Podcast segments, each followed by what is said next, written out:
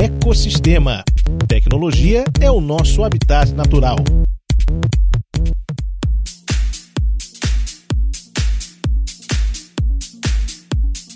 Oi, eu sou a Alicia.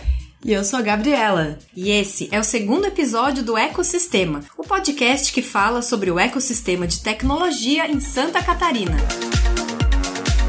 O ano está começando e essa vai ser uma edição especial do nosso programa. Vamos falar sobre as tendências para 2020 no ecossistema catarinense. Gabi, o que vem por aí? Olha, uma coisa tenho certeza: tem muita coisa boa acontecendo. Grandes eventos, investimentos, novos programas de aceleração para startups. São várias ações para ajudar os empreendedores do estado. E hoje nós vamos relembrar um pouco de 2019 e saber como que estão as perspectivas para esse ano que já começou. Mas antes de tudo, vamos dar um giro pelas principais notícias do ecossistema?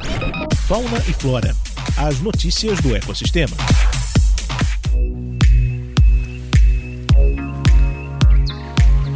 Catarinenses levaram três prêmios no Startup Awards que aconteceu em São Paulo, no fim de 2019. A ACAT foi bicampeã na categoria Melhor Hub de Inovação. O programa de capacitação Startup SC venceu como a melhor comunidade e a Darwin Startups como melhor aceleradora. O Startup Awards é a maior premiação do ecossistema de startups e inovação do Brasil. É um baita reconhecimento para o nosso ecossistema. O governo de Santa Catarina anunciou o programa de inovação aberta no Link Lab da CAT. O objetivo do governo é se conectar com startups para acelerar a digitalização da gestão pública. Por isso, o time de inovação do governo no Laboratório de Inovação Unidos trabalhará dentro da sede da CAT em Florianópolis. Essa é uma iniciativa inédita que deve influenciar diferentes áreas como saúde, educação, segurança pública e infraestrutura. E começou em janeiro, nas cidades de Lages e Criciúma, o programa Galápagos. O objetivo do programa é capacitar capacitar empreendedores e startups desde as fases iniciais até a captação dos primeiros clientes Além disso, também pretende desenvolver o ecossistema de tecnologia e inovação nas cidades do interior. Novas turmas vão acontecer ao longo de 2020. O programa é realizado pela Darwin Startups em parceria com o Startup SC do Sebrae. Mais informações no site www.startupsc.com.br barra Programa Galápagos com um tracinho entre programa e Galápagos.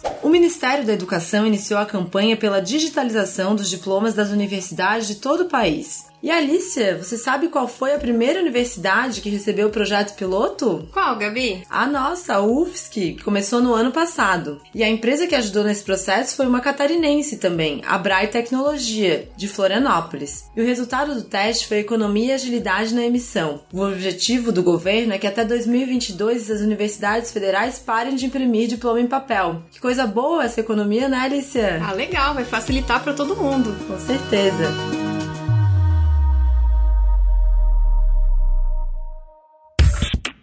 Antibióticos os desafios do ecossistema para mudar a realidade.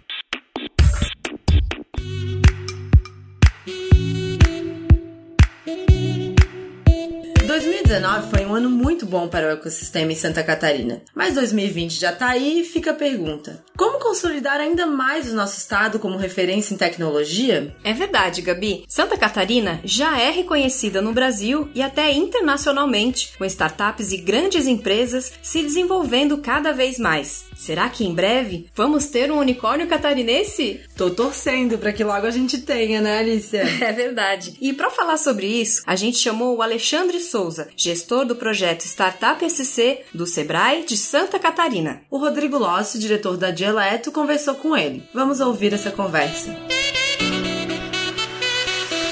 Alexandre, compartilha com a gente como, na tua opinião, foi o ano de 2019 para o ecossistema de startups de Santa Catarina. Bom, primeiro, obrigado por estar aqui junto com vocês hoje, né? É prazer. Bom, o que eu vejo do nosso ecossistema é que é um ecossistema que está cada vez maior, né? A gente sempre diz que a gente está vivendo, talvez daqui a 10 anos a gente olhe para trás, a gente iniciou algo muito grande. 2019 foi algo realmente bem impactante para o ecossistema de Santa Catarina, né? Tanto com relação aos, no... aos projetos de startups que se desenvolveram cada vez mais, os investimentos que a gente teve teve nas startups do estado, né? A gente ainda não tem nenhum unicórnio né, para chamar de nosso, mas a gente está fabricando várias, os pony corners, né? Que a gente até brinca em alguns eventos, né? São várias empresas aí com, com valuation de 50 a 100 milhões de reais. Isso é muito importante para o ecossistema, né? Saídas acontecendo, então acho que foi um ano muito válido para o nosso ecossistema. Isso com relação às startups, né? E eu acho que em relação ao ecossistema está cada vez mais maduro, né? As entidades, todo, todo o suporte ao empreendedor hoje o nosso estado tem, né?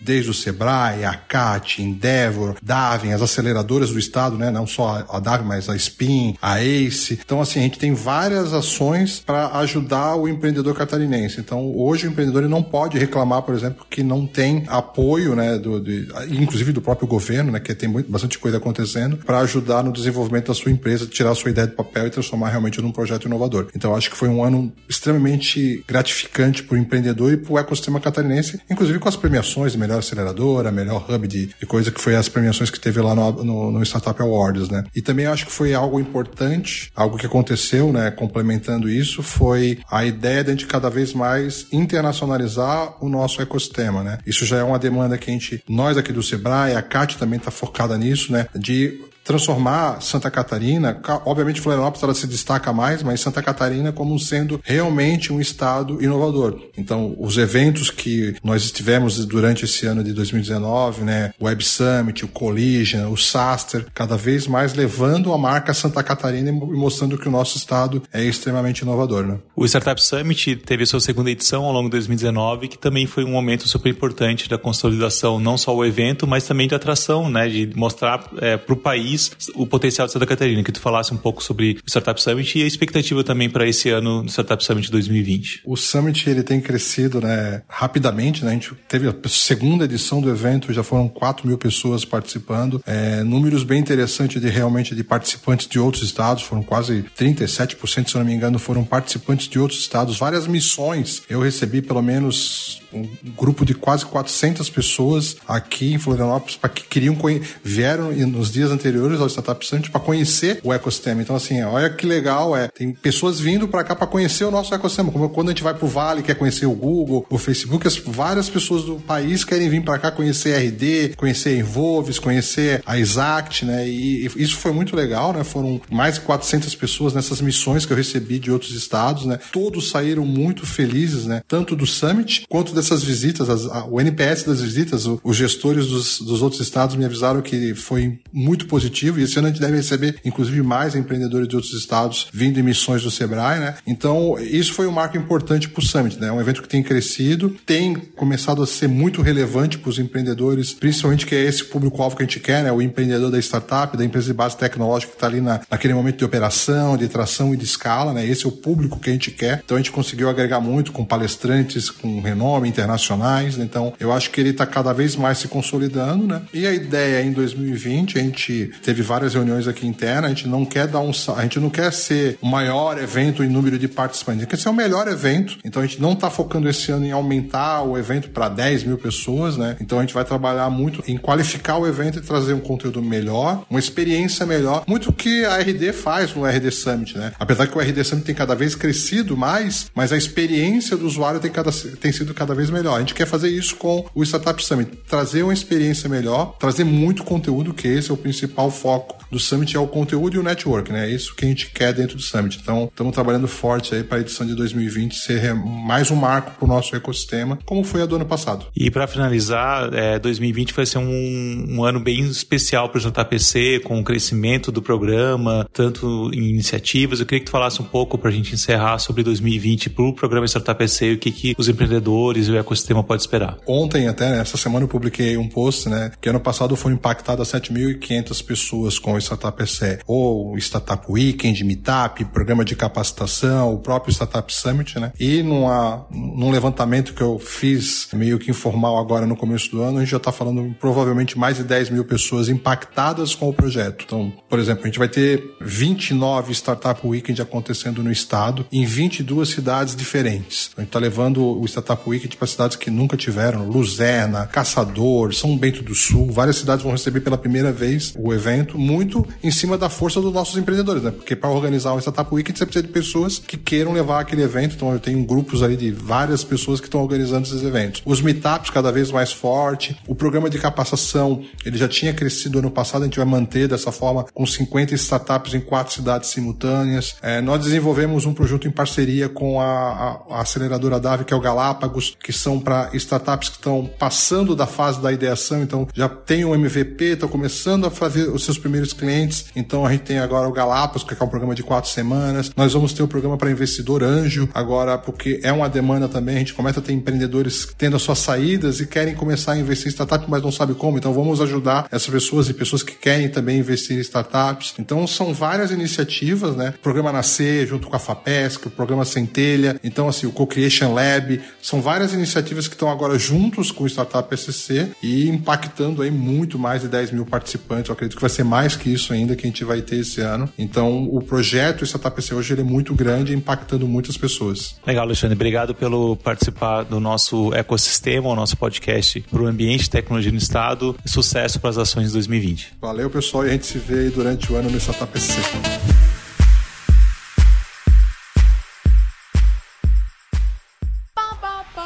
Momento Tech Power. A Helena Cavalheiro, da Tech Power, é a convidada desta edição do Ecossistema. Ela vai contar pra gente como estão as ações das mulheres que trabalham com tecnologia em Santa Catarina e como foi participar do Bruxas da Tecnologia, um encontro que reuniu 10 iniciativas de mulheres aqui em Floripa.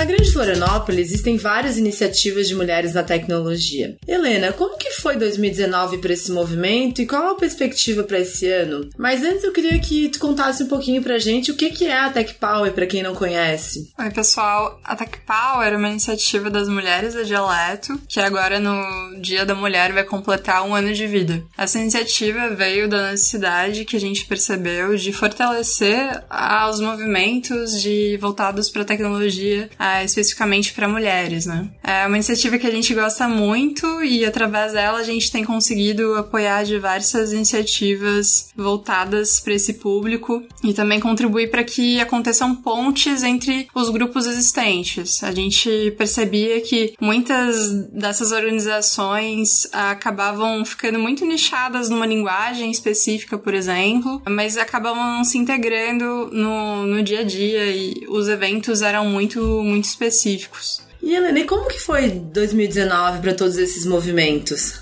2019 foi um ano muito bom, uh, deu para fazer muita coisa assim uh, em conjunto, bastante troca entre as mulheres e vários grupos se fortaleceram ao longo desse ano, como por exemplo o GDG, as Arrileires e até mesmo as mulheres de produto. Então foi um ano bem bacana para as iniciativas, vários meetups acontecendo todo mês, muita troca entre mulheres e muito crescimento assim das iniciativas de forma geral. A gente teve um progresso bem grande e agora para esse ano de 2020 2020 a gente espera muito mais integração entre as iniciativas, muito mais troca. Helena, a gente conversou antes, é, você destacou é, um evento que foi o Bruxas da Tecnologia aqui em Florianópolis, que aconteceu em novembro de 2019, a primeira edição, né? E esse evento ele conectou diversas iniciativas voltadas para as mulheres na, na tecnologia. Fala um pouco o que, que aconteceu nesse evento e por que, que ele foi tão importante. Esse evento foi uh, um evento que marcou bastante a união de todas as iniciativas, né? A gente tinha 10 iniciativas envolvidas, uh, que são especificamente voltadas para mulheres e com esse foco mais específico em mulheres na tecnologia. Foi um evento muito bacana, de muita troca. A gente acabou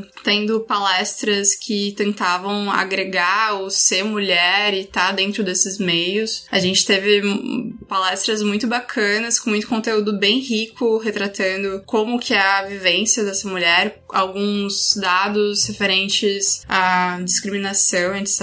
Então, as participantes gostaram muito, a gente teve retornos muito positivos. E é legal destacar que essa iniciativa foi de todos esses grupos, né? Não é uma iniciativa só da Tech Power, nem só das Paileiras, R-Ladies, etc. A ideia do evento em si partiu das organizadoras do R-Ladies aqui em Floripa, e a gente foi trocando ideias, a organizadoras das iniciativas foram se juntando e pensando no evento junto. E para esse ano a gente espera fazer outras edições, porque realmente foi um evento que gerou uma transformação até nas nossas trocas. Hoje a gente tem um grupo no Telegram e de vez em quando eu troco ideias sobre o que pode ser feito nos eventos e como a gente pode contribuir nessas ações em conjunto. Legal, é só para quem não é muito da área, assim, entender um pouco como funciona essa dinâmica. Então, nesses encontros, vocês não falam para discutir técnicas e tecnologias específicas, vocês falam mais sobre dificuldades e, e, e como vocês podem se ajudar, é isso? Bom, aí vai variar muito do grupo que a gente está falando, né? Ah, os grupos de, de, linguagem de programação, por exemplo, costumam trazer mais coisas específicas, assim, de ah, como que eu faço para trabalhar com Python e aplicar isso à situação específica. Mas também ah, acho que boa parte dos grupos são bastante abertos para trazer outros temas, né? Mas como ah, tem um nicho ali focadinho em uma coisa específica mais técnica, a gente acaba tendo essa funilada. Mas no caso do Brasil da da tecnologia, como a gente queria agregar uma série de, de perfis diferentes e contemplar todos os grupos, a gente acabou focando muito mais no, na questão de ser mulher. Muito legal, bem interessante essas iniciativas. E Helene, para as empresas que querem apoiar esse tipo de iniciativa, de evento, existe algum meio de se conectar com vocês? Como é que pode fazer? Então a Tech Power uh, criou o banco de apoio, né? A nossa ideia é fazer com que as empresas que têm interesse em apoiar esses eventos e apoiar esse, o desenvolvimento da mulher, né, nesse meio da tecnologia. A ideia é que elas preencham o nosso formulário e deixem os dados, deixem um tipo de evento que gostaria de, de apoiar, uh, se consegue fornecer coffee ou não, etc. E a partir disso a gente consegue conectar as iniciativas que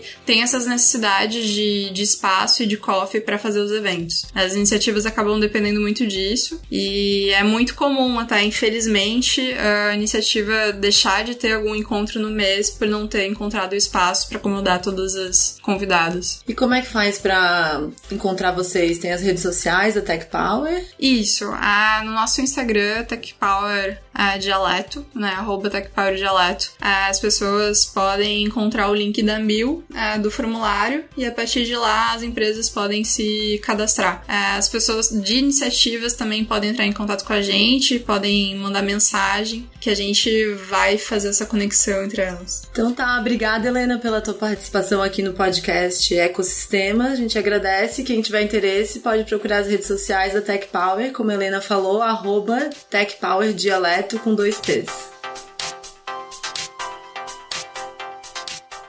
Bioma um papo com empreendedores e profissionais do setor.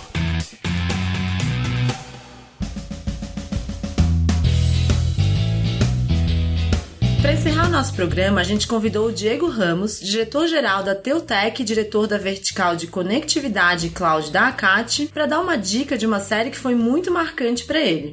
Olá pessoal, tudo bem? A minha dica hoje vai para a série lançada neste ano de 2019 na Netflix, chamada de O Código Bill Gates, que busca relatar a trajetória profissional de um dos fundadores da Microsoft, bem como alguns detalhes da sua vida pessoal. Bill Gates é considerado o maior empresário americano de sua geração, um dos maiores filantropos da atualidade. Ele, junto com seu sócio Paul Allen, mudaram o mundo com software. Interessante que hoje fala-se muito do mundo de tecnologia indo para software e pensar que eles tiveram tiveram essa visão e direcionamento há mais de 40 anos atrás. No decorrer dos três episódios, fica notório que Bill Gates, como alguém que teve muitas oportunidades na vida, especialmente vindo de uma família de classe média alta americana e que soube aproveitar essas oportunidades como ninguém e se tornar um empresário de muito sucesso, entende que a nossa responsabilidade é do tamanho do nosso privilégio. É isso aí, pessoal. Espero que gostem da dica e aproveitem para assistir e se inspirarem nessa grande história de um homem supervisionário e à frente do seu tempo. Um forte abraço e até a próxima. E agora é a hora que a gente se despede de você, ouvinte. E se você tiver alguma sugestão para esse podcast, pode mandar um e-mail pra gente. Nosso e-mail é ecosistema@dialeto.com.br, dialeto com dois T's. A gente vai adorar ouvir os feedbacks e as sugestões de vocês e construir juntos esse espaço. Se quiser falar com a gente pelo WhatsApp, é só adicionar o 48 99168 7058. Repetindo? 99168 7058. É isso aí. E não se esquece de compartilhar com seus amigos do ecossistema. Manda o nosso link naquele grupo do WhatsApp. A gente se fala mês que vem. Até a próxima, pessoal. Tchau!